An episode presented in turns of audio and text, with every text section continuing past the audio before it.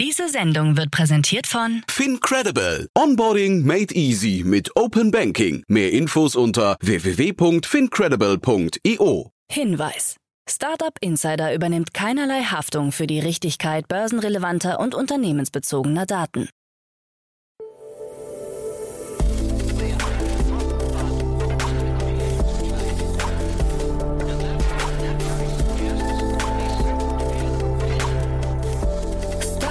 Insider Daily. Morgen Update. Einen wunderschönen guten Morgen und herzlich willkommen zu Startup Insider Daily. Mein Name ist Jan Thomas. Heute ist Montag, der 7. Februar. Ja, und das sind heute unsere Themen. Fanzone bringt deutsches olympisches Team als NFT heraus. Die Staatsanwaltschaft ermittelt gegen N26. Das Management von Telegram möchte mit der Bundesregierung kooperieren. Spotify löscht über 100 Podcast-Folgen von The Joe Rogan Experience. Und tausende Menschen aus Rotterdam verabreden sich, um faule Eier auf die Yacht von Jeff Bezos zu schmeißen. Heute bei uns zu Gast im Rahmen der Reihe Investments und Exits ist mal wieder Matthias Ockenfels von Speed Invest. Und ja, wir haben so ein richtig cooles Gespräch geführt. Wir hatten beide ein bisschen Zeit und deswegen haben wir ausführlicher gesprochen über verschiedenste Themen. Und zwar zum einen ist ja Speed Invest ein sehr früher Investor von GoStudent. Ihr kennt ja das Unicorn, das AdTech Unicorn aus Österreich. Und da haben wir so ein bisschen über deren Akquisitionsstrategie gesprochen. Das war sehr interessant, finde ich. Außerdem haben wir über ein Web-ID-Unternehmen gesprochen, dann über ein nach eigener Ansicht sehr radikales Fintech-Unternehmen und dann haben wir noch über den ersten Spec von GP Bullhound gesprochen. Ja, also ihr seht schon, ein sehr munteres Potpourri. Hat mir großen Spaß gemacht. Ich hoffe euch auch. Kommt sofort nach den Nachrichten mit Anna Dressel. Aber wie immer kurz der Hinweis auf die weiteren Folgen. Heute um 13 Uhr geht es hier weiter mit Roger Gothmann. Er ist der Founder und Co-CEO von TextDo. Ja, und das ist sehr interessant. Das Unternehmen möchte eine Art Finanzinfrastruktur oder Operating System werden für E-Commerce-Unternehmen, die innerhalb von Europa, also grenzüberschreitend verkaufen und dafür hat das Unternehmen gerade 57 Millionen Euro eingesammelt, unter anderem von Tiger Global und auch von Excel und dem Visionaries Club. Also ein sehr interessantes Gespräch, muss ich sagen. Das kommt um 13 Uhr. Solltet ihr euch auf jeden Fall anhören, wenn ihr irgendwie Marktplätze, E-Commerce oder sonstig interessiert seid oder betreibt. Also auf jeden Fall hochinteressant. Und dann um 16 Uhr wird es hier richtig relevant, denn da geht es um ein Unternehmen, das, ja, ich glaube, eine sehr, sehr langfristige Vision hat. Wir haben über die Ziele des Unternehmens für 2050 gesprochen, denn es geht darum, die Pariser Klimaziele zu erreichen. Ich habe gesprochen mit Tim Böltken. Er ist der Co-Founder und CEO von Ineratech. Und ja, wir haben über eine Series A Finanzierungsrunde in Höhe von 20 Millionen Euro Euro gesprochen, aber wir haben vor allem darüber gesprochen, wie man synthetischen Kraftstoff aus CO2 und grünem Wasserstoff herstellen kann. Ich habe da neulich schon mal mit Otto Birnbaum drüber gesprochen. Das war also schon damals ein Thema, was uns beide begeistert hat. Und ja, das Gespräch ist bei mir auch echt hängen geblieben, hat mich wirklich sehr gefreut. Das hört ihr nachher um 16 Uhr. Und dann vielleicht noch ganz kurz der Hinweis, falls ihr uns nicht jeden Tag hören solltet, was ich euch nicht übel nehme. Am Samstag, also am letzten Samstag, gab es hier eine Neuerung. Wir haben die erste Folge ausgestrahlt von Media Talk. Dort stellen wir die wichtigsten Podcaster in Deutschland vor aus der Startup-Szene, also Podcasts, die ihr kennen solltet, neben uns. Und da war bei uns in der ersten Folge zu Gast Fabian Tausch. Er ist der Gründer und Host von Unicorn Bakery. Kennt ihr vielleicht unter Jungunternehmer Podcast, hat sich gerade umbenannt, ist ein tolles Gespräch gewesen. Hört euch das mal an, wenn ihr euch für Podcasts interessiert, was ihr offensichtlich tut. Wir stellen also ab sofort jeden Samstag einen Podcast vor und später auch noch andere Medien, die ihr kennen und konsumieren solltet, um euch weiterzubilden und um mitzubekommen, was in diesem Ökosystem vorgeht. Ja, und am letzten Dienstag haben wir schon eine neue Reihe gestartet. Da war unser erster VC-Talk. Wir stellen jede Woche jetzt ab sofort auch Investoren vor, die man kennen sollte. Und da hatte den Anfang gemacht Paul Morgenthaler von Commerz Ventures. Das solltet ihr euch anhören, wenn ihr im Fintech-Segment unterwegs seid, wenn ihr irgendwas mit Krypto macht, mit äh, Bitcoin und so weiter. Oder wenn ihr irgendwas im Cleantech-Bereich macht. Auf jeden Fall hat Paul Morgenthaler Commerz Ventures ziemlich cool vorgestellt. Auch das ist ein tolles Gespräch. Das findet ihr, wenn ihr in unserem Feed ein bisschen zurückgeht, am letzten Dienstag. So, das war jetzt ein bisschen eine längere Einleitung, aber ihr habt ja gemerkt, es ist hier wirklich viel passiert und es kommt in diesem Monat auch noch ein weiteres Format. Da freue ich mich jetzt schon drauf. Dazu dann aber an anderer Stelle nochmal mehr. So, jetzt gehen wir rein in die Nachrichten mit Anna Dressel. Danach dann Matthias Ockenfels von Speed Invest und vorher wie immer ganz kurz die Verbraucherhinweise. Werbung. Hi, hier ist Nina, Content Managerin bei Startup Insider. Suchst du deine nächste große berufliche Herausforderung? Dann melde dich bei uns. Wir suchen aktiv nach neuen Teammitgliedern, die Startup Insider zum führenden Informationsmedium der deutschsprachigen Startup-Szene machen wollen. Aktuell suchen wir Sales Manager, Customer Success Manager, Finanzmanager sowie Werkstudenten in den Bereichen Sales, Product und Content. Aber auch wenn keine passende Stelle dabei ist, melde dich trotzdem bei uns. Wir suchen immer nach leidenschaftlichen Menschen, die mit Startup Insider Großes bewegen wollen. Also, um mehr zu erfahren und dich zu bewerben, geh jetzt ganz einfach auf startupinsider.de/slash insider. Startup Insider Daily. Nachrichten. Fanzone bringt deutsches Olympiateam als NFT heraus. Das Berliner Tech-Startup Fanzone hat anlässlich der Olympischen Winterspiele in Peking eine Kooperation mit dem Deutschen Olympischen Sportbund gestartet. In diesem Zusammenhang werden die 149 deutschen Athletinnen und Athleten als NFT auf den Markt gebracht. Damit soll es Fans ermöglicht werden, die deutschen Olympionikinnen und Olympioniken sowie emotionale olympische Momente als NFT sammeln, tauschen und handeln zu können. Ähnlich wie bei anderen Sportarten wird es bei den Motiven unterschiedliche Kontingente zwischen 100 und 1000 Exemplaren geben. I'm investigating.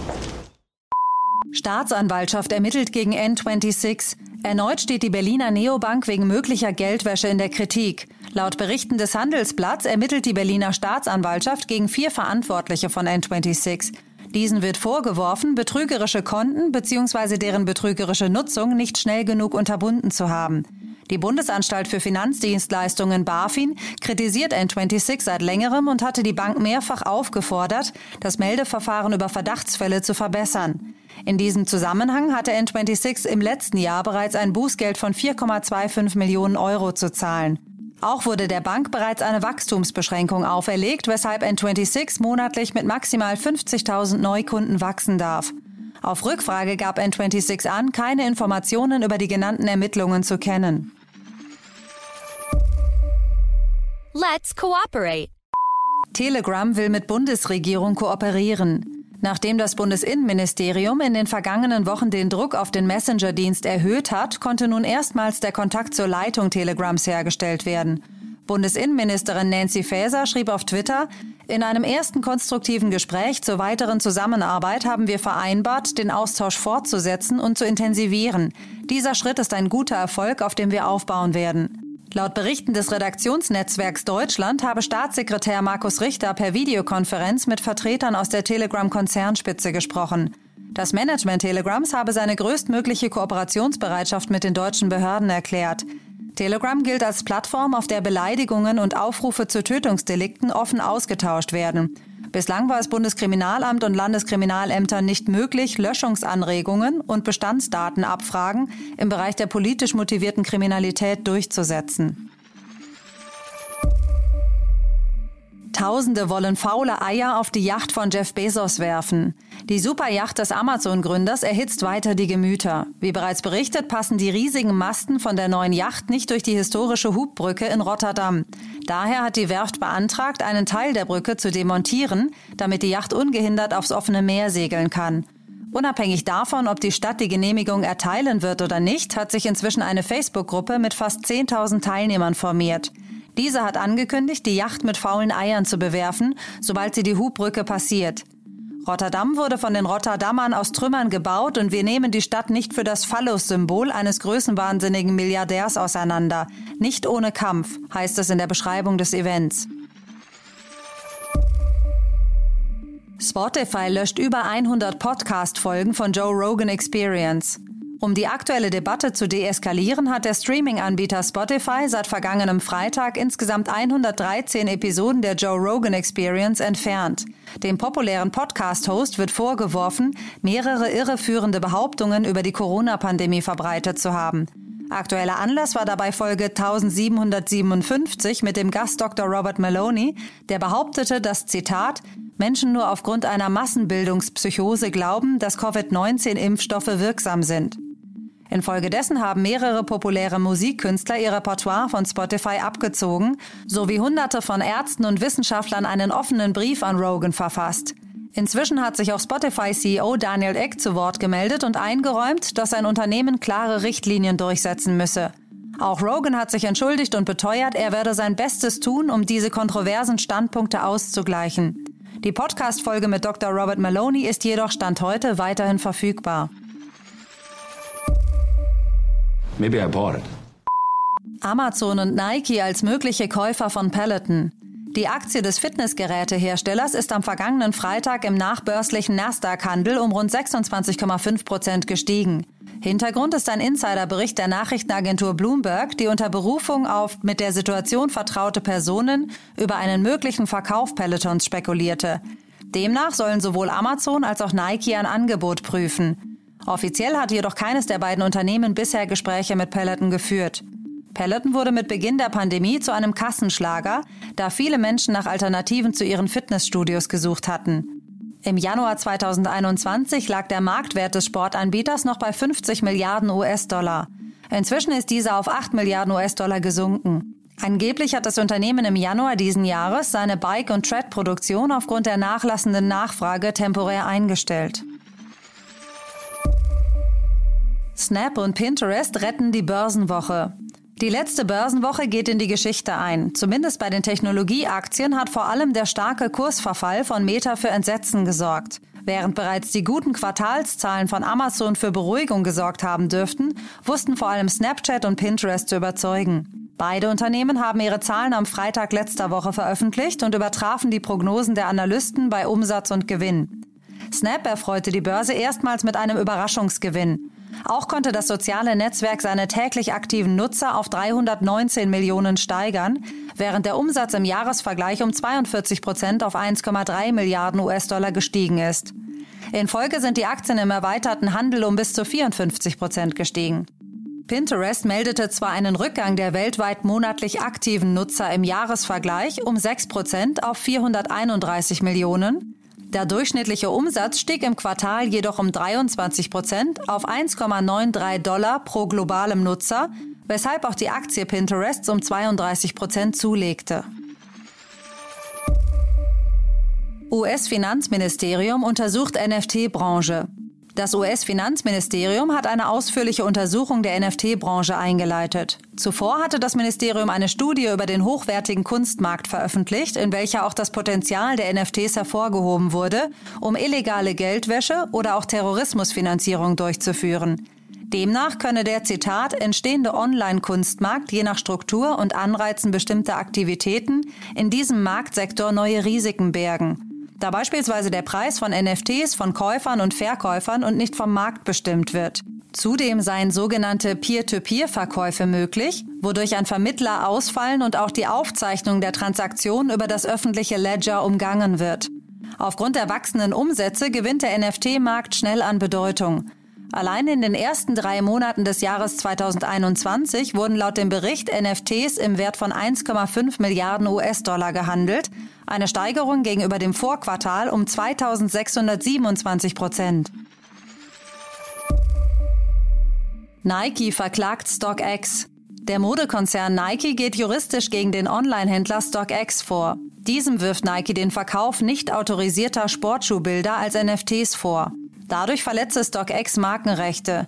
Außerdem sei es zu Beschwerden über, Zitat, überhöhte Preise und undurchsichtige Kauf- und Eigentumsbedingungen der NFTs gekommen. Der Schuhhändler wurde im Zuge seiner letzten Finanzierungsrunde mit insgesamt 3,8 Milliarden Dollar bewertet und bietet neben Schuhen auch Taschen und andere Artikel.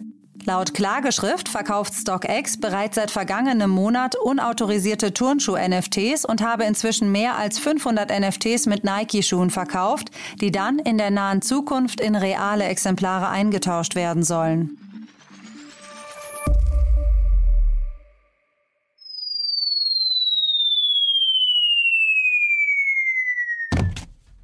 Mark Zuckerberg stürzt auf Forbes Liste ab. Infolge des massiven Kursverlusts der Aktie des Facebook-Mutterkonzerns Meta ist auch das Vermögen des Facebook-Gründers innerhalb weniger Stunden rapide gesunken. Laut Medienberichten betrug der Rückgang zwischen 24 und 34 Milliarden Dollar. Damit ist Zuckerberg auch in der Forbes-Liste der reichsten Menschen abgestürzt. Während er noch im November 2021 unter den Top 3 war, rangiert er aktuell nur noch auf Platz 12 mit einem geschätzten Gesamtvermögen von knapp 85 Milliarden US-Dollar. Der Facebook-Gründer besitzt rund 13 Prozent von Meta. Meta hatte seine Anleger am letzten Donnerstag mit pessimistischen Wachstumsprognosen verunsichert, woraufhin der Konzern mehr als 200 Milliarden Dollar seines Börsenwertes verloren hatte. Startup Insider Daily. Kurznachrichten. Eine neue Analyse bestätigt eine Rekordhöhe beim Konsum audiovisueller Medien. Demnach verbringt jeder Deutsche über 14 Jahren täglich mehr als 10 Stunden mit dem Konsum audiovisueller Medien wie Radio und Fernsehen. Gegenüber dem Vorjahr ist der Konsum damit um 13 Minuten gestiegen, im Vergleich zu 2019 sogar um 54 Minuten. Am stärksten zugelegt haben dabei Online-Video, Radio und Videospiele. Das Geschäftsklima in der deutschen Digitalbranche hat sich wieder deutlich verbessert. Das geht aus dem Index für die aktuelle Geschäftslage des Branchenverbandes Bitkom hervor, der im Januar 2022 um 3,6 auf 41,8 Punkte gestiegen ist. Auch die Prognosen für die kommenden sechs Monate haben sich positiv entwickelt und um 7,0 Punkte zugelegt. Der Umsatz des weltweiten Quick Delivery Marktes ist im letzten Jahr um 322 Prozent gestiegen. Das berichtet das Branchenportal Business of Apps nach Auswertung eigener Daten. Demnach betrage der Umsatz im Jahr 2021 insgesamt 4,7 Milliarden Dollar gegenüber 1,1 Milliarden Dollar im Jahr 2020. Microsoft verteidigt die geplante Milliardenübernahme von Activision Blizzard. Diese wird derzeit von der US-amerikanischen Federal Trade Commission im Hinblick auf eine mögliche Marktdominanz geprüft. Microsoft möchte die Übernahme 2023 abschließen und verweist in seiner Argumentation auf den deutlich kleineren Marktanteil im Vergleich zum Konkurrenten Sony und Tencent. Der US-Medienkonzern News Corp, zu dem unter anderem die New York Post, Times, Sun und das Wall Street Journal gehören, ist Opfer eines Hackerangriffs geworden. Der Angriff sei im Januar entdeckt worden und werde derzeit mit Hilfe einer externen Sicherheitsfirma untersucht. Eine Beeinträchtigung des Geschäftsbetriebs habe man bislang nicht feststellen können. Trotz Chipknappheit konnte der Spielekonzern Nintendo im letzten Quartal deutlich mehr Spielkonsolen verkaufen als seine beiden Mitbewerber Sony und Microsoft zusammen. Während Sony trotz hoher Nachfrage nur auf 3,9 Millionen PlayStation 5 kam, konnte Nintendo insgesamt 10,7 Millionen Geräte seiner Konsole Switch an den Spieler bzw. die Spielerin bringen. Und das waren die Startup Insider Daily Nachrichten von Montag, dem 7. Februar 2022. Startup Insider Daily. Investments und Exits. Ja, ich freue mich sehr. Äh, Matthias Ockenfels ist wieder hier von Speed Invest. Hallo Matthias. Hallo, äh, freut mich dabei zu sein. Ja, freut mich auch sehr. Und ja, es ist toll. Wir haben jetzt gerade besprochen, dass du öfters hier auftauchst. Das freut mich umso mehr, denn es macht mir immer großen Spaß. Und die Themen, die du mitgebracht hast, sind auch super. Aber bevor wir einsteigen in, die, in diese eigentlichen Themen, vielleicht erstmal kurz ein paar Sätze noch zu euch. Ja, klar, sehr gerne. Äh, freut mich natürlich auch, hier öfters dabei zu sein. Äh, vielleicht zwei, drei Sätze zu, zu Speed Invest. Äh, uns gibt es schon seit über zehn Jahren. Wir sind ein paneuropäischer Seed Fund mit Offices in, in London, Paris, Berlin, München und Wien. Wir haben sechs äh, dedizierte Fokus-Teams, äh, die sich auf Marketplaces und Consumer, Fintech, Industrial Tech, SaaS, Health und Deep Tech fokussieren und äh, ja, supporten äh, unser Portfolio auch sehr stark über unser Plattform Plus Team ähm, und inzwischen auch mit einem Portfolio von äh, über 250 aktiven Portfoliounternehmen, über 600 Millionen äh, Assets under Management. Super spannend. Und das ist eine gute Brücke, weil wir haben gerade im Vorfeld, habe ich ein bisschen gestaunt, ähm, ihr seid ja auch bei GoStudent dabei, ne? Und das ist ja so, glaube ich, mittlerweile Europas wertvollstes AdTech, glaube ich, oder? Ja, kann, äh, kann man so sagen, glaube ich, ja. Wahnsinn. Und die geben gerade Vollgas. Ich hatte den, Peter, äh, den Felix Oswald hier auch schon ein paar Mal zu Gast. Ähm, äh, und die waren jetzt schon wieder, äh, ich würde fast sagen, die haben für doppelte Schlagzeilen gesorgt, weil sie halt gleich zwei Unternehmen gekauft haben, ne? Ja, genau. Die haben zwei, äh, zwei Unternehmen gekauft, äh, auch aus dem AdTech-Bereich, ähm, aus, aus Europa. Und fand ich ganz interessant, weil das jetzt halt eben kurz nach der äh, letzten Finanzierungsrunde, die, äh, die ja auch kürzlich eben hier behandelt wurde, die die Series D halt sofort eben diese Akquisition getätigt waren. Und dafür war ja auch genau das Geld äh, gedacht. Ja, die haben ja in, in einer sehr großen Schlagzahl auch ähm, äh, mal Finanzierungsrunden aufgestellt. Ich glaube, 300 Millionen war die letzte, ne? Genau, richtig. Und da waren eben äh, ja einige äh, große internationale äh, Funds äh, mit dabei. Die war auch ja sehr stark nachgefragt. Also unter anderem Softbank, Tencent und Co2 aber auch eben bestehende Investoren, Left Lane äh, und so weiter. Und wir selber auch natürlich. Mhm. Mich, der Felix hat mich wirklich immer, immer wieder beeindruckt, weil er halt das also extrem souverän auch rüberbringt und vermittelt. Ich, ich hätte jetzt bei einem Unternehmen, und vielleicht kannst du das mal so rückblicken, ohne dass wir jetzt zu tief reingehen wollen, aber mal, mal äh, vielleicht nochmal versuchen zu rekapitulieren. Was macht denn, also bei Go Student das Modell, ist ja jetzt auch nicht so besonders, aber wir haben es ja hier offensichtlich scheinbar so irgendwie mit operativer Exzellenz zu tun. An welchen Stellen würdest du denn sagen, hat sich da entschieden, dass das groß wird oder hätte es auch vielleicht nicht groß werden können? Ja, ich glaube, da war sicherlich der scheidende Moment bei Go Student, als sie eigentlich angefangen haben zu monetarisieren. Ja, wenn man sozusagen jetzt im Nachhinein schaut. Also Go Student hat ja auch ganz anders gestartet am Anfang und hat eigentlich äh, ja als eine Art äh, Lernplattform, auf der sich Studenten oder Schüler, Entschuldigung, Schüler gegenseitig äh, helfen können und er hat dann erst später dieses Modell gefunden über sozusagen Remote äh, Tutoring oder eben äh, äh, ja, Nachhilfe online. Und äh, diese Monetarisierung dann über dieses Thema, das war, äh, äh, das kam erst recht spät. Und das ist da, wo es dann explosiv geworden ist. und wo man auch angefangen hat, eigentlich direkt an die ähm, Eltern zu gehen und da das Vertrauen aufzubauen, eben weil die ja am Ende dafür bezahlen und nicht, äh, äh, nicht die Schüler oder die, deren Kinder. Und äh, das war, glaube ich, so der Moment, äh, in dem das Ganze dann äh, wirklich explodiert ist und, und sehr stark gewachsen ist, auch, auch eben umsatzseitig. Ja. Und mittlerweile haben Sie, wenn ich dem Felix da richtig folge, eine riesengroße Salesforce. Ne? Das heißt, Sie gehen wirklich ja. auch aktiv raus und versuchen tatsächlich Menschen auch von dem Angebot zu überzeugen. Also ganz das, anders quasi als der Anfang dann scheinbar, ne? Ganz genau. Ganz anders als der Anfang und eben ja sehr stark Sales getrieben, sehr stark eben auch direkt die Eltern eben anrufen am Telefon, mit denen reden, eben diese direkte Verbindung aufzubauen und eben, und in dem Zusammenhang jetzt auch diese beiden äh, MA-Deals eigentlich äh, auch sehr stark dann eben europäisch ja, dann eben einmal äh, aus UK haben sie ja ähm, Seneca Learning äh, gekauft und eben äh, aus Spanien äh, äh, TUS Media Group äh, heißen die. Und da geht es dann, glaube ich, um geografische Expansion und sich halt äh, äh, eben weiter in Europa und, und weltweit breit zu machen. Ja, ich finde das super spannend, dass es immer mehr Startups gibt, die jetzt fast so zu MA-Profis werden. Ne? Also und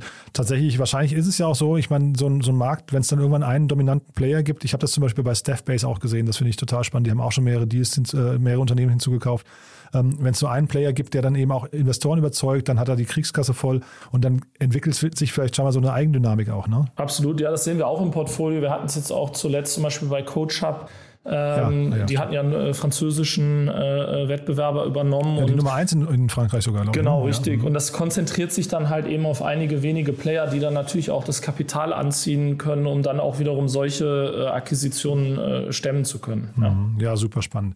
Aber dann mal genug zu äh, vielleicht Costune an der Stelle. Wir haben ja noch drei Themen, die wir zumindest besprechen wollen. Und da hast du eins mitgebracht, das wäre dann fast so eine Art Exit-Kanal schon. Auch wenn man, glaube ich, sagt, ein Spec ist kein richtiger Exit-Kanal, ist eigentlich fast eine, eher eine Finanzierungsrunde. Ne? Aber es ist trotzdem genau. die Börse, ne? die lockt. Ja. Das stimmt, das stimmt. Ist sicherlich auch in dem aktuellen Umfeld interessant. Äh, was ich spannend oder warum ich das mitgebracht habe, warum ich das spannend fand. Und hier geht es um ähm, ja, äh, das erste neue Spec in 2022 in Europa. Und zwar von, von GP Bullhound. Ist ja auch eine recht bekannte MA und, und Fundraising-Boutique, äh, Corporate Finance Boutique in Europa die selber auch nebenher ein bisschen investiert und jetzt sich anscheinend auch in äh, Specs versucht. Ähm, die haben gerade ein äh, ja, 200 Millionen Euro schweres äh, Spec äh, äh, gelauncht. Ähm, warum fand ich das interessant? Wir haben ja letztes Jahr und, und ziemlich viel über Specs gesprochen und, und äh, ein ziemlicher Hype, der eigentlich aus den USA rübergeschwappt ist. Ähm, und ich habe mir vor dem Hintergrund halt selber nochmal so ein bisschen die jetzt auch in der äh, sozusagen im Nachhinein die äh, Statistiken angeschaut äh, zu, den, zu den ganzen Specs, weil da unglaublich viele gestartet sind. Aber die Frage ist halt, wie viele Deals äh, sind dann am Ende äh, wirklich geschehen? Ja, diese Specs sammeln ja immer äh, Geld ein mit dem Ziel, dann irgendwann eine Transaktion zu vollziehen und sind ja an sich auch schon auf Zeit, äh, äh also haben eine gewisse Zeit, in der sie das Geld investieren müssen. Äh, also ein, gewissen, ein gewisses Ablaufdatum auf, auf eine Weise. Und ich glaube zwei Jahre, ne? Oder wie, genau, oder in der Regel Monate zwei Jahre. Ja, genau. hm. Und da müssen sie ja dann das Geld auch entsprechend ausgeben. Und da gibt es eigentlich auch einen ganz spannenden äh, Report von White Case, also es ist eine, eine äh, Anwaltskanzlei, eine internationale, aber die, die beschäftigt sich natürlich viel damit, äh, wahrscheinlich viele von deren Kunden in dem Bereich unterwegs sind. Und die haben sich das Ganze mal angeschaut. Und äh, was halt ganz interessant war, und die haben jetzt mal seit 2019 geschaut, also von Anfang 2019 bis Ende 2021. Ähm, da gab es halt insgesamt nur sogenannte ähm, 73 D-Spec-Transaktionen. Also sind diese Business Combinations, wenn dann so ein Spec tatsächlich äh, ein äh, Ziel übernimmt. Und das waren eben 73 in Europa. Ja, also jetzt mal nur auf den europäischen Markt bezogen, was aber äh, und, und alleine 55 davon im letzten Jahr, also in 2021. Ja, also eine massive Konzentration in diesem einen Jahr. Äh, das Gesamtvolumen in, äh, von die, in den drei Jahren fast 100 Milliarden, ja, also 98 Milliarden Euro. Ähm, was aber interessant ist, und da komme ich eigentlich dahin, wo ich, äh, wo ich jetzt hin wollte, auch im Blick auf dieses GP Bullhound Spec ist, dass ähm, bei über 40 Prozent von diesen Spec-Transaktionen, äh, nämlich bei 32 genau von den 73, ein amerikanisches Spec auf der Käuferseite war. Ja, das heißt, und insgesamt auf der, auf der äh, dass da Europäer überhaupt äh, äh, auf der Käuferseite waren von europäischen äh, Unternehmen auch und dann äh, Specs, ist nur in knapp der Hälfte äh, der Fälle der Fall, also bei 36 nämlich. Ja, wenn man dann sich wieder überlegt, dass jetzt so viele Specs kommen, also jetzt zum eben letztes Jahr äh, äh waren es, glaube ich, äh, 39 ja, neue Specs in 2021. Und das scheint ja jetzt weiterzugehen, wenn man sich das anschaut. Äh, dann frage ich mich halt, äh, was wollen die alle kaufen, sozusagen am Ende des Tages. Ist ja hier auch bei, muss man sagen, bei GP Bullhound sehr, sehr breit gefächert, so dieses ne, von, von 800 Millionen bis 2 Milliarden und, und Tech, aber dann vielleicht doch nicht Tech. Ne? Also das klingt, klingt schon sehr, sehr, sehr, sehr fluffig, finde ich. Ne? Da muss man natürlich entsprechend weit fassen, um da überhaupt äh, dann am Ende was finden zu können, plus sich halt eben noch mit Amerikanern darum reißen, sozusagen. Und das Ganze noch in einem recht äh, klein gefassten äh, Zeitfenster. Also ich bin mal gespannt, was da jetzt äh, die nächsten paar Monate und, und Jahre noch passiert. Und man muss dazu sagen, leider, ähm, dass Specs zumindest, ähm, also die, viele von denen, die jetzt passiert sind, auch nicht perfekt performt haben. Ne? Also ist leider das ist die so. andere Sache. Also auch gerade, wenn man sich da amerikanischen Markt anschaut, ist, glaube ich, dann die sozusagen eben na, nach dem D-Spec oder Post-Combination Performance äh, nicht immer unbedingt die beste was leider, was teilweise auch schade ist, muss man sagen, ja, weil das natürlich dann insgesamthaft den Markt so ein bisschen runterzieht. Äh, was nee, ich bin total bei dir. Ja, ich, äh, man redet ja immer so ein bisschen auch bei, also bei Börsengängen so ein bisschen vom Window of Opportunity. Ne? Und ich hätte ja. fast gesagt, dass eigentlich gefühlt GP Bullhound hier recht spät dran ist. Also ich, äh, das ja? ist eben genau auch meine Sichtweise. Auf der anderen Seite, wenn man sich jetzt anschaut, wie viele neue Unicorns es zum Beispiel gab letztes Jahr. Also ja auch, ist ja Rekorde in, in allen Dimensionen. Total, ja. Mhm. Ne, viele Reports, die jetzt in letzter Zeit rausgekommen sind, die werden ja auch alle irgendwann an die Börse äh, gehen müssen oder irgendeine Art von Exit suchen. Und äh, da bieten sich dann wahrscheinlich auch bei dem einen oder anderen Specs dann wieder an. Ja, und die müssen ja auch in der, da werden die Investoren, die da reingegangen sind, werden ja auch auf, mit einem Horizont von zwei, drei Jahren investieren, nicht unbedingt zehn Jahre. Das heißt, äh, insofern passt das vielleicht äh, noch gerade so oder ganz gut zusammen. Aber jetzt, wenn man sich natürlich aktuell die Kapitalmärkte anschaut oder die, die, die Entwicklung von Technologieaktien an den Börsen, ist das jetzt nicht gerade ideal. Ja. Mhm. Ich hatte den Josef Brunner neulich hier im Podcast. Jetzt muss ich dazu sagen, kleiner Disclaimer, der ist bei uns auch ähm, beteiligt hier. Aber äh, das war trotzdem nochmal, die machen ja auch gerade einen Spec und, ähm, und bringen Tado an die Börse. Und da fand ich den Unterschied jetzt zu hier vielleicht, ähm, ohne jetzt zu sehr auf äh, den, den Tados-Back eingehen zu wollen, aber da, da haben da Gisbert Rühl und Oliver Kaltner und sowas, das sind Manager, die halt sagen, wir, wir möchten das auch langfristig weiter begleiten. Und bei GP Bullhound würde ich sagen, deswegen wollte ich auch mal quasi die Personalien GP Bullhound hier nochmal äh, hinterfragen. Da, die sind für mich eher eine MA-Boutique, wie du es vorhin gesagt hast die bringen ja jetzt relativ wenig Management-Know-how mit. Ne? Die sind eher wahrscheinlich gut da drin, Dinge zu finden, so ein bisschen Trüffelschweine, die kennen vielleicht die Akteure, aber es sind keine Manager, ne?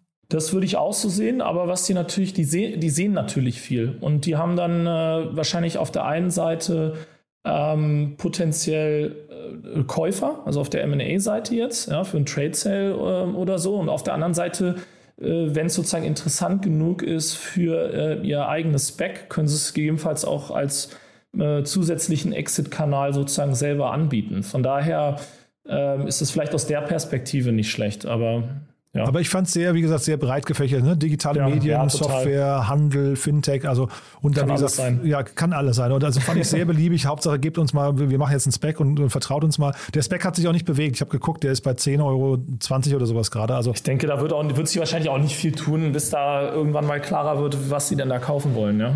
Nur wie gesagt, ich habe äh, auch gelernt, viele sagen, denn Spec im Vergleich zum normalen IPO ist weniger ein Börsengang, weil das fast so eine neue Art der Finanzierungsrunde ist, die halt eben einfach nur public stattfindet. Ähm, genau, aber ja. danach ist man natürlich äh, an der Börse und äh, entsprechenden äh, Transparenzpflichten äh, verpflichtet und dementsprechend glaube ich, kann man das jetzt, würde ich das jetzt nicht so abtun. Ja?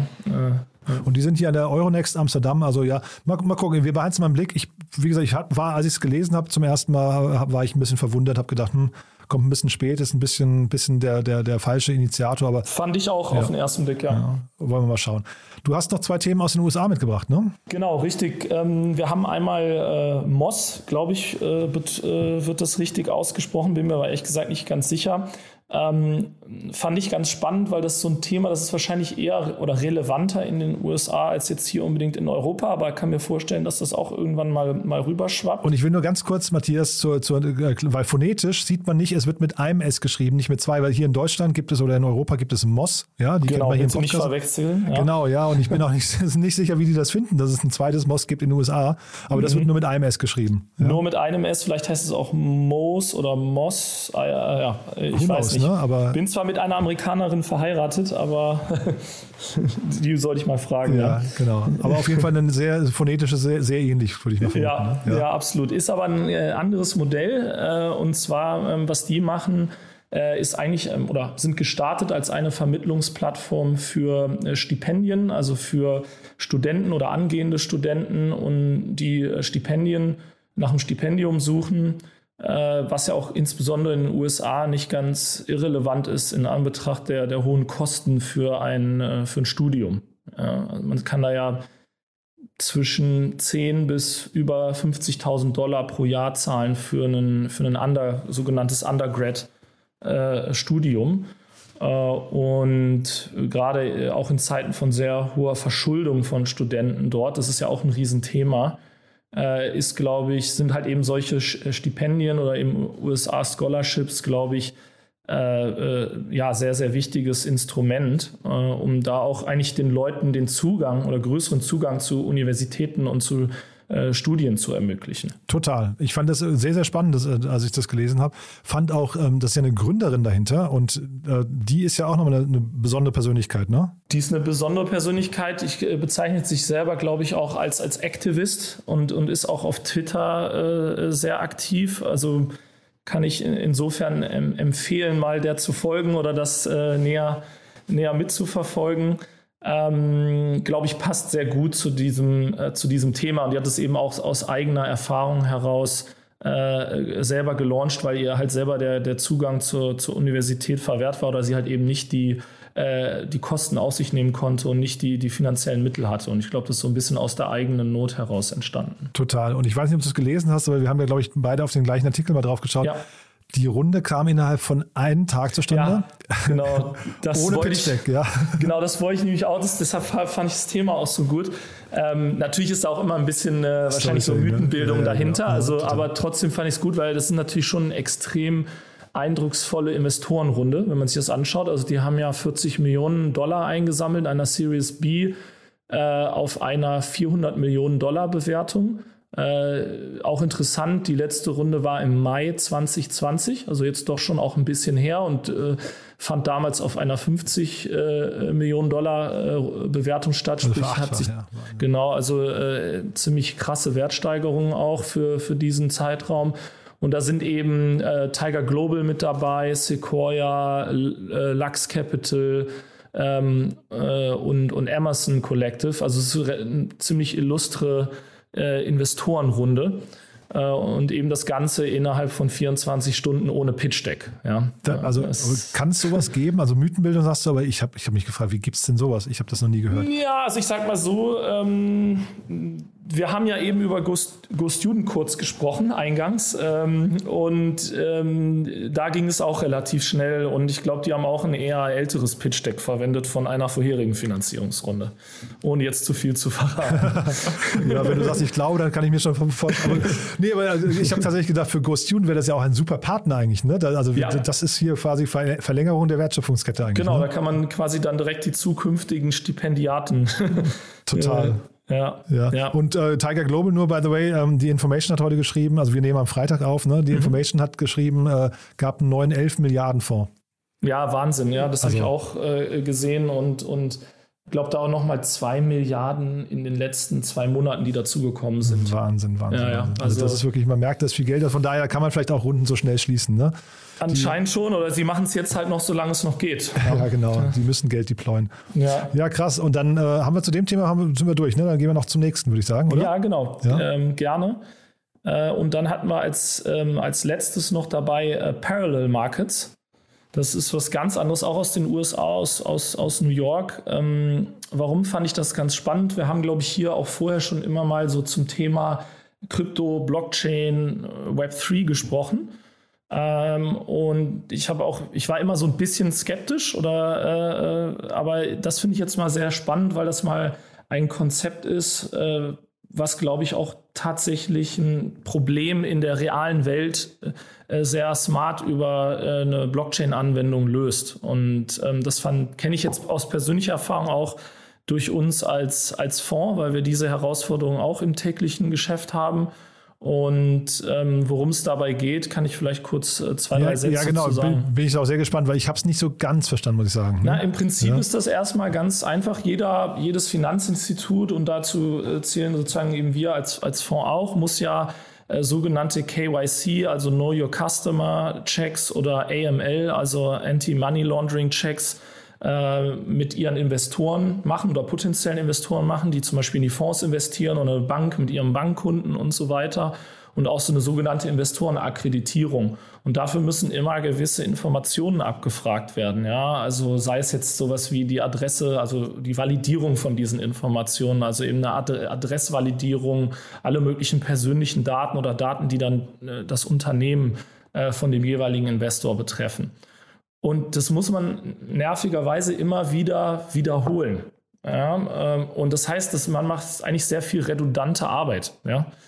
Und ich glaube, wenn man das Ganze über eine ähm, sozusagen portable Identität macht, die quasi auf der äh, Blockchain sitzt und validiert ist, kann man quasi diese Informationen äh, oder muss man diese Informationen nicht immer wieder äh, äh, ab oder immer wieder neu hervorsuchen sozusagen, sondern kann das einfach so immer wieder verwenden und seine Identität auch über unterschiedliche Transaktionen äh, hinweg oder unterschiedliche Plattformen hinweg nutzen. Und ähm, das Kon Konzept dahinter ist eigentlich äh, das äh, sogenannte SSI, äh, nämlich äh, Sovereign Self-Identity. Was eigentlich bedeutet, dass man seine Identität eben über und seine Daten über unterschiedliche Plattformen und Produkte und Tools hinweg immer wieder benutzen kann und es halt eben nicht immer wieder überall neu eingeben muss, auch wenn es eigentlich die gleichen Informationen sind. Hm. Das erinnert mich ein bisschen, ich hatte mal hier im Podcast den Gründer, ähm, ich glaube Frank Jorger hieß der, den Gründer äh, von WebID und WebID und das ist ja auch, ID Now ist ja auch so ein bisschen die Ecke. WebID, äh, der hat mir, also die machen das nicht Blockchain-basiert, zumindest noch nicht, äh, war damals mein, mein Verständnis, aber die wollen schon, also wenn man jetzt mal diesen Use Case, wenn ich mich richtig erinnere, den Use Case, du bist irgendwie bist in der Wohnung und musst irgendwann ziehst du um. Dann musst du ja, keine Ahnung, das beginnt ja vom Einwohnermeldeamt über deine Bankverbindungen, keine Ahnung, Versicherungen, allen Leuten Bescheid sagen, dass du umgezogen, also Adressummeldung, ähm, aber auch äh, Postnachsendeauftrag und so weiter und so fort. Und das quasi mit einem Klick zu machen, ja, also diese Identität weiter zu transferieren an den nächsten Ort. Das, das ist ein super spannender Case, finde ich. Auch ein totaler Pain, ne? Totaler Pain und da bietet sich halt, glaube ich, die, die Blockchain oder halt eben die Möglichkeiten, die Blockchain anbietet, sehr an und, und ähm, die haben jetzt halt eben sieben Millionen Dollar eingesammelt, auch von einem Investor, den ich persönlich ähm, sehr schätze oder sehr nah verfolge, nämlich äh, Union Square Ventures. Ähm, Albert Wenger, ne? Albert Wenger, ganz genau. Und, und Fred ähm, Wilson, ja. Nee, ist, und, ja. Fred, und, Fred, Wilson, ja. richtig. Und ähm, das fand ich, äh, schaue ich immer ganz genau hin, wenn die was mhm. machen. Ja. ja. Albert Wenger, also wer es nicht gehört hat, äh, Philipp Westermeier hat ihn mal interviewt. Ich habe den auch mal getroffen in New York, aber ich finde das Interview von Philipp Westermeier mit ihm fand ich super spannend, muss mhm. ich sagen. Kann, also da ist so ein, so ein unglaublich schlauer Kopf Absolut, ja. Hat auch ein tolles Buch geschrieben, vielleicht ohne jetzt zu viel Werbung zu machen. Ich habe da ja nichts davon. Aber, aber, wir sind beide Fans von ihm, glaube ich. Wir ne? sind beide Fans und er hat es, glaube ich, gerade heute oder gestern auch äh, äh, kostenlos online zur Verfügung gestellt. Ach ja. The, the, World After Capital. Ja, spannend. Ne? Er ist nämlich, genau, also World After Capital, er ist nämlich so ein bisschen so ein Querdenker eigentlich auch, also jetzt im positiven Sinne. Ne? Mhm. Ähm, also, ne, oder ein Querulant, ich weiß gar nicht, wie man es nennt, also, möchte ich jetzt nicht so sagen. Aber er hat, er hat sehr ungewöhnliche, durchdachte Thesen, finde ich, die man auf jeden Fall mal gehört haben sollte, weil er halt auch über viele Gesellschaften wirtschaftliche Strömungen sich Gedanken. Also er ist kein, kein äh, äh, ich würde sagen, kein hundertprozentiger Kapitalist. Ne? Nee, und ich glaube, ja, sehr vorwärtsdenkend in der, in der Sicht, würde ich sagen. Ja, genau. Und die sind zum Beispiel hier, glaube ich, in, in Deutschland bei Soundcloud und sowas mit drin. Also genau. auch international Clue, sehr aktiv. glaube ich, auch. Ja, Ach ja. Auf jeden ja. Fall, ja. Ja, super spannend, ja. Also ja, bin, bin ich gespannt und äh, ich habe gesehen, Union Square Ventures ist auch ins Board gegangen hier. Ähm, äh, also von daher. Genau, die haben die Runde angeführt. Da war auch vorher, haben wir, hatten, glaube ich, eben auch im Rahmen von Moss äh, Lux Capital erwähnt. Die war, sind da, glaube ich, auch schon äh, drin. Ähm, und jetzt hat, glaube ich, da Union Square die Series A angeführt. Und das ist aber trotzdem wahrscheinlich ein Thema, würdest du sagen, also wenn das jetzt hier auf der Blockchain basiert, ist das eine Sache, die trotzdem lokal passiert? Also passiert das jetzt erstmal USA-weit oder gehen die gleich international? Die, die regulatorischen Anforderungen sind, sind halt ja, lokal das natürlich. Auch, ne? Das heißt, dass du, man muss das schon sozusagen Markt für Markt machen, aber natürlich die Technologie lässt sich äh, marktübergreifend nutzen. Ja? Davon gehe ich schon aus. Wir, nur, nur so, wir haben zum Beispiel eine Firma investiert, die heißt Vault ID und die macht auch genau dieses Decentralized ähm, Identity Management, aber eben eher aus der Sicht einer äh, Regierung oder einer, einer äh, Behörde. Ja, das ist noch ein dickeres Brett. Also ja, viel genau. Spaß damit, ja. Ja. ja. cool. Aber also ein tolles Thema, ja. Und das ja. haben wir, glaube ich, gerade gesagt, eine 7 Millionen Dollar Runde, ne? Also, äh, weiß nicht, ob wir es erwähnt haben. Ja, genau, hatte ich erwähnt. Hat's erwähnt, super. Also sehr, sehr spannend, Matthias. Hat großen Spaß gemacht. Haben wir zu den ganzen Themen inklusive Ghost Student was Wichtiges vergessen? Nee, ich glaube, wir haben soweit alles abgedeckt. Hat War mir auch Ritt, ne? viel Spaß gemacht. Toll. Freue ich mich aufs nächste Mal. Dank dir, ne? Ich mich auch. Danke.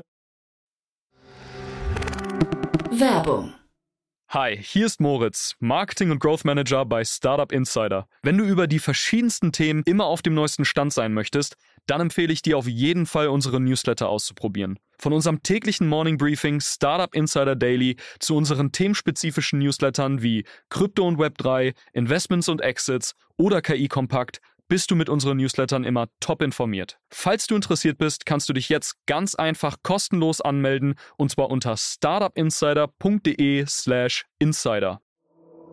Startup Insider Daily, Investments und Exits. Der tägliche Dialog mit Experten aus der VC-Szene.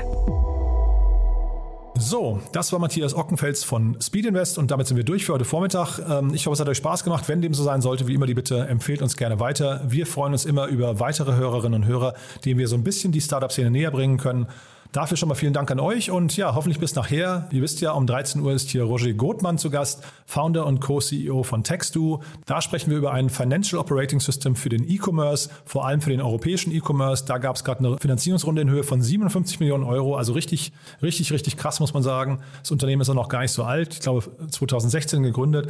Ja, und um 16 Uhr geht es dann hier weiter mit Tim Böltgen, dem Co-Founder und CEO von Ineratech. Und da sprechen wir, wie gesagt, über die Zukunft des Kraftstoffs. Also die Ablösung der fossilen Kraftstoffe steht ja bevor, aber wie es weitergeht, ja, ist es dann alles nur Strom oder gibt es Alternativen? Genau darum geht es nachher um 16 Uhr. Ist ein ganz, ganz tolles Gespräch geworden. Hatte ich so nicht erwartet, hat mir großen Spaß gemacht. So, das wie gesagt nachher und ja, damit entlasse ich euch in den Tag. Ich hoffe, wir hören uns nachher wieder. Bis dahin erstmal alles Gute. Ciao, ciao.